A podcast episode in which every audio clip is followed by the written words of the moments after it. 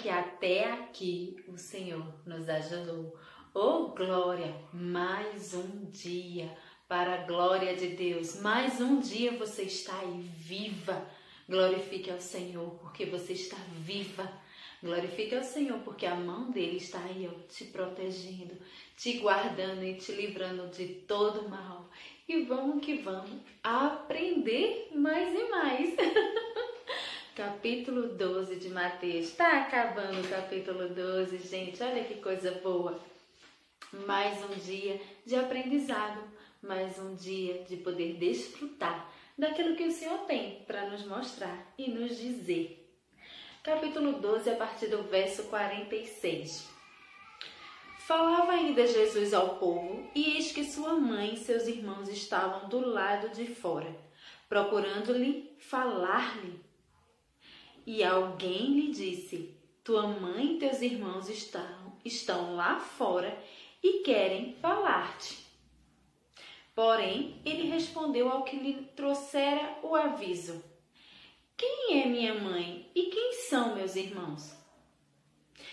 E estendendo a mão para os discípulos, disse: Eis minha mãe e meus irmãos, porque Qualquer que fizer a vontade de meu Pai Celeste, esse é meu irmão, minha irmã e minha mãe.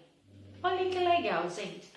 Quanto mais a gente aprende, quanto mais a gente lê a palavra de Deus, mais a gente vai tendo clareza, entendimento de detalhes da vida de Jesus que para muitas pessoas elas só conhecem mais na questão da Semana Santa um homem que nasceu no Natal, né? No dia 25 nasceu o menino Jesus.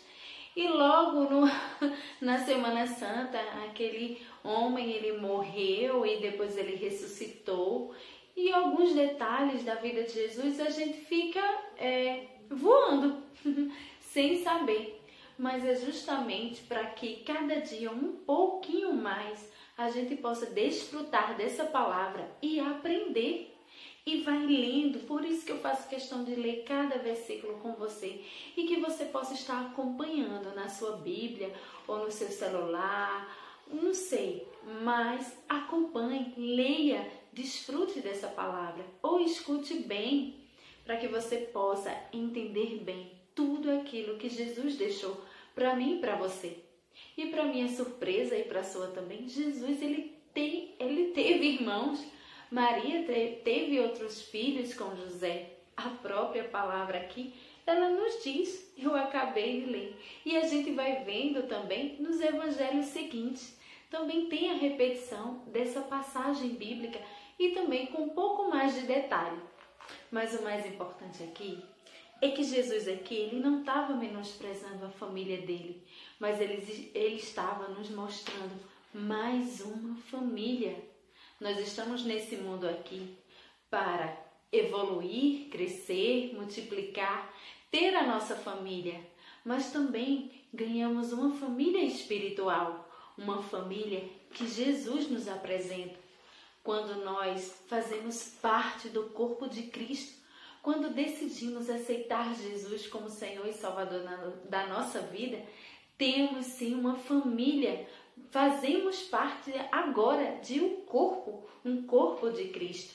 Por isso que muitas pessoas falam paz do Senhor, irmão, irmã, porque agora somos um corpo.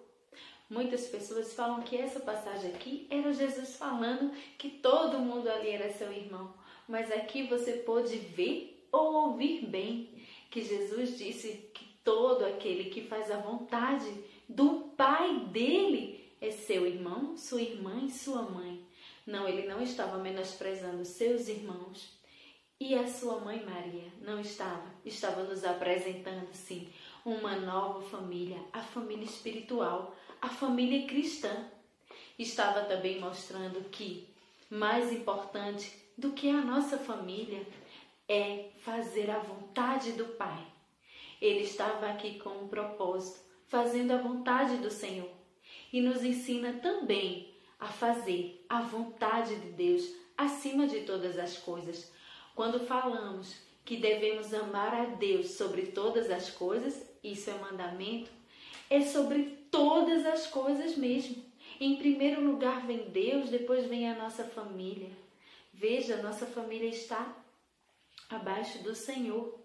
E aquele, todo aquele que faz a vontade de Deus é família, é uma família cristã.